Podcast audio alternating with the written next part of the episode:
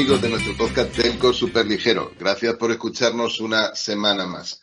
Hoy, si os parece bien, voy a tratar de dar un rápido vistazo a la reciente adjudicación del, del Plan Único Redes, eh, que como sabéis es la evolución, según el Plan Nacional de Recuperación y Residencia, eh, del antiguo, del antiguo PEVA, Plan de Universalización de, Banda, de extensión de, banda ancha.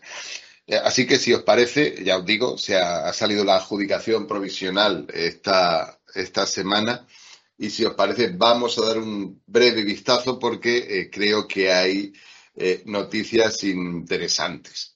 Bueno, en primer lugar, el presupuesto que se ha eh, subvencionado ronda los 388 millones de euros. El presupuesto total que los ganadores se han, comprometido a, invertir.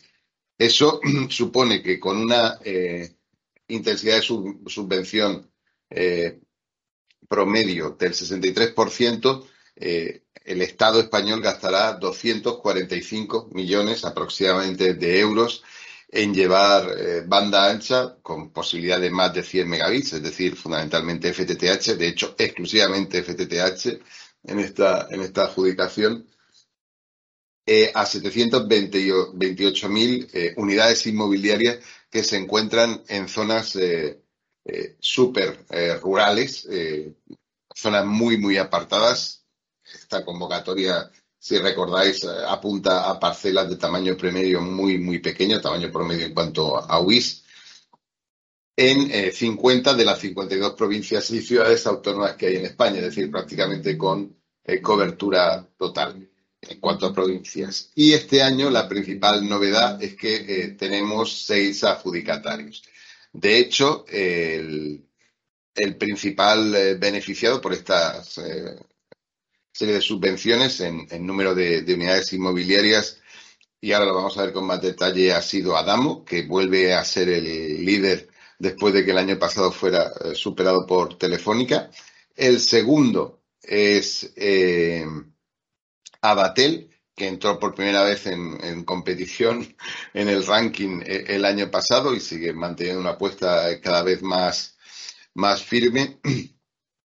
Y el tercero, efectivamente, es eh, Telefónica, que retrocede sensiblemente con respecto al número eh, de unidades que, consigue subvencionar este, este año. Hay también novedades muy importantes y es que volvemos a tener, el año pasado habían desaparecido tres compañías que podemos llamar especialistas, son Asteo, Red Red Oberta en, en, Galicia, Asteo en Castilla y León, en lo que se refiere a esta, a esta convocatoria, y Redi, que obtiene la provincia de, Alicante.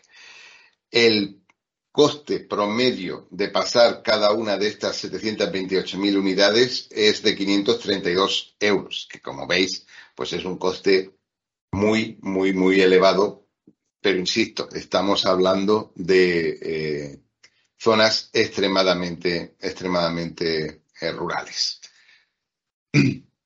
Si vamos un pasito más allá y vamos, eh, digamos que ganador a ganador, pues antes os he contado ¿no? cuáles eran los, los, principales, todos en realidad, vemos que hay claramente pues, estrategias distintas. ¿no? Como os decía, el, el principal beneficiado es Adamo, que tendrá que desplegar en torno a 312.000 unidades cerca del 50%. A continuación, a Batel con 199.000, casi 200.000 unidades. Y a continuación, y a algo de distancia ya, Telefónica con 120.000. Eh, como sabéis, Telefónica acaba de crear hace unos meses eh, una compañía que se llama Blue Via, que tiene precisamente la intención de poner en valor estos activos, bueno, pues buena parte de estas 120.000 unidades, de los 5 millones que se declara que espera tener Blue pues se incorporarán probablemente como, activos de esa, de esa compañía. Y a continuación, después de estos tres grandes jugadores, como os decía, aparecen eh, tres especialistas que suman aproximadamente el 22% ¿no? de, del total de las, eh, de las unidades a, a con 36, 35 cantidades muy parecidas para Red Aberta y Ready y 24.000 para, para Asteo en Castilla, en Castilla y León. Visto esto, podemos tratar de configurar que hay claramente varias estrategias diferentes, ¿no? Mientras algunas compañías, pues como puede ser Abatel, apuntan a maximizar eh, la intensidad de subvención, rondando el, el 80% en todos los casos, otros, insisto, especialistas como Asteo, se concentran en, en unidades eh, de muy difícil construcción, y que por lo tanto tienen pues precios eh, muy muy altos no pues estamos eh, viendo casos en, en, algunas provincias en Burgos concretamente de precios que se acercan a 1.800 euros por por hogar pasado que es una cantidad más que más que notable. Hay claramente una tendencia con muchas evidentemente con muchas eh, eh particularidades a tener menor intensidad de subvención cuando eh, mayor es el precio que se tiene que pagar para conseguir esa, esa, esas unidades. ¿no? Y tenemos a dos grandes jugadores como Adamo y Telefónica que se mueven pues en, esa banda, ¿no? Entre conseguir eh, precios con una cierta varianza, mayor en el caso de Telefónica sin duda. Y eh, por lo tanto también con intensidades de subvención no, tan, altas. ¿no? Entonces, pues ahí se ve de alguna forma que cada jugador tiene su, propia estrategia y yo creo que eso indica también que el concurso es un concurso vibrante, sano y positivo en ese, en ese sentido. Así que recordad, hay dos tendencias. A mayor precio por unidad, menor eh, intensidad de subvención, aunque insisto, esto está lleno de excepciones también, y a mayor el número de unidades en la provincia, proyectos más grandes, ergo precios menores también por, por unidad, como eh, veíamos en la, en la, gráfica, en la gráfica anterior, que, dibujaba esas, esas magnitudes. Este reparto en unidades eh, va, se mapea casi directamente, porque está la cuestión del precio, en, en, el, en, el, reparto también de lo que sería la subvención a, a, a repartir, ¿no? De los 245 millones que, insisto, eh, se han eh, adjudicado, eh, pues el 36, casi el 37% corresponden a Adamo, un 23% a, a Batel, un 18% a Telefónica y un 22% pues al, resto de, de, jugadores. Otro análisis también bastante interesante a realizar es ver cómo evoluciona la historia de cada una de las provincias. Podemos comparar del año 20, el 21 y el 22.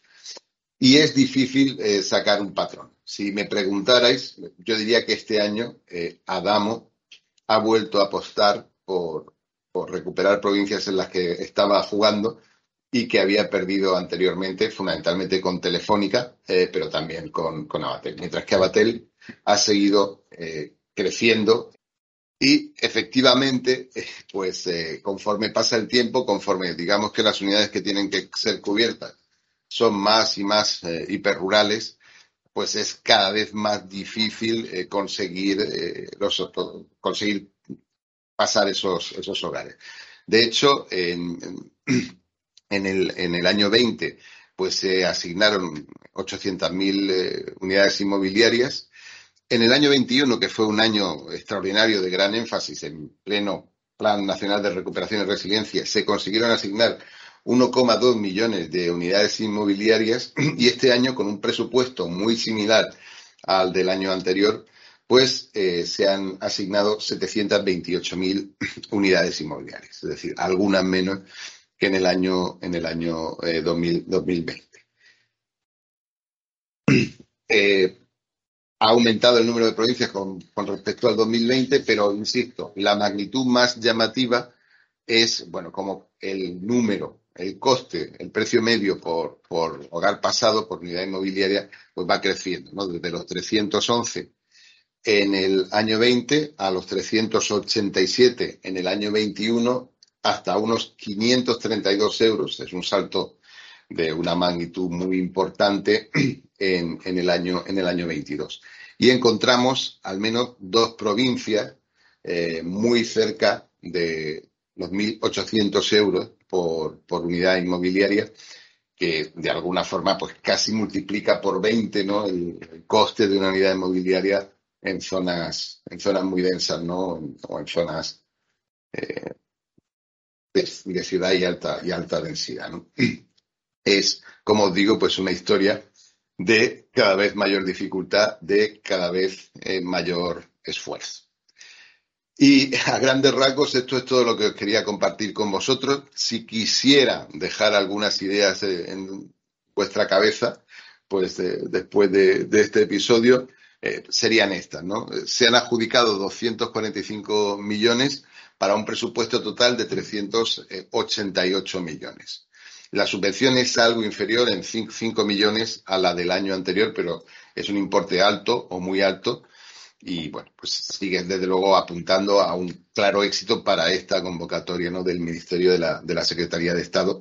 Así que felicidades a la nueva Secretaría de Estado, ¿no? Pues por esta, por esta adjudicación. Hay un cambio de líder, como decíamos. Este año es eh, Adamo, que obtiene un 37% de la, de la subvención y eh, supera claramente al líder del año eh, pasado, que este año Telefónica ocupa el, tercer puesto. Y esto refuerza la idea de que existe competencia, ¿no? Pues por conseguir estas ayudas y realizar estos despliegues. Lo cual nos hace tener que ver también que una vez saltado el, digamos que la barrera de entrada del CAPEX, que es lo que está fundamentalmente bajando, solucionando este, este programa, existe, al menos pensamos que existe un negocio, un modelo de negocio viable pues, para la fibra hiperrural en, en España. Abatel continúa aumentando su apuesta y este año tenemos que saludar en el grupo. Yo creo que es una noticia excelente porque indica también sanidad en el, en el proyecto pues a especialistas, ¿no? Como Rede Aberta, Asteo y Redi. Las unidades son cada vez más rurales, como os decía, y el precio pues eh, sube. Y de hecho ha subido a un precio promedio que de 532, que insisto, es un precio muy alto y que desde luego debe hacernos plantearnos la estrategia eh, pues para el año que viene eh, acerca de cómo cubrir esas unidades que, deberían conectarse y, a qué precio eh, debería hacerse esto. Como hay competencia, pues estamos viendo claramente diferentes estrategias por cada uno de los jugadores, lo que yo creo que es también sano e indica, digamos que un, proceso de, éxito. Y conforme aumenta la complejidad, pues tanto en estrategia como en volúmenes y la propia dificultad del despliegue, pues cada vez es más, más y más hiperrural, pues eh, los, los, operadores que desplieguen estas redes, los constructores de esta infraestructura, tendrán que ser más y más cuidadosos ¿no? con la gestión y la justificación de los costes asociados a, a este despliegue que se hace con fondos públicos en un 63%. Y eso es todo lo que os quería contar esta tarde. Gracias por estar ahí. Nos hablamos.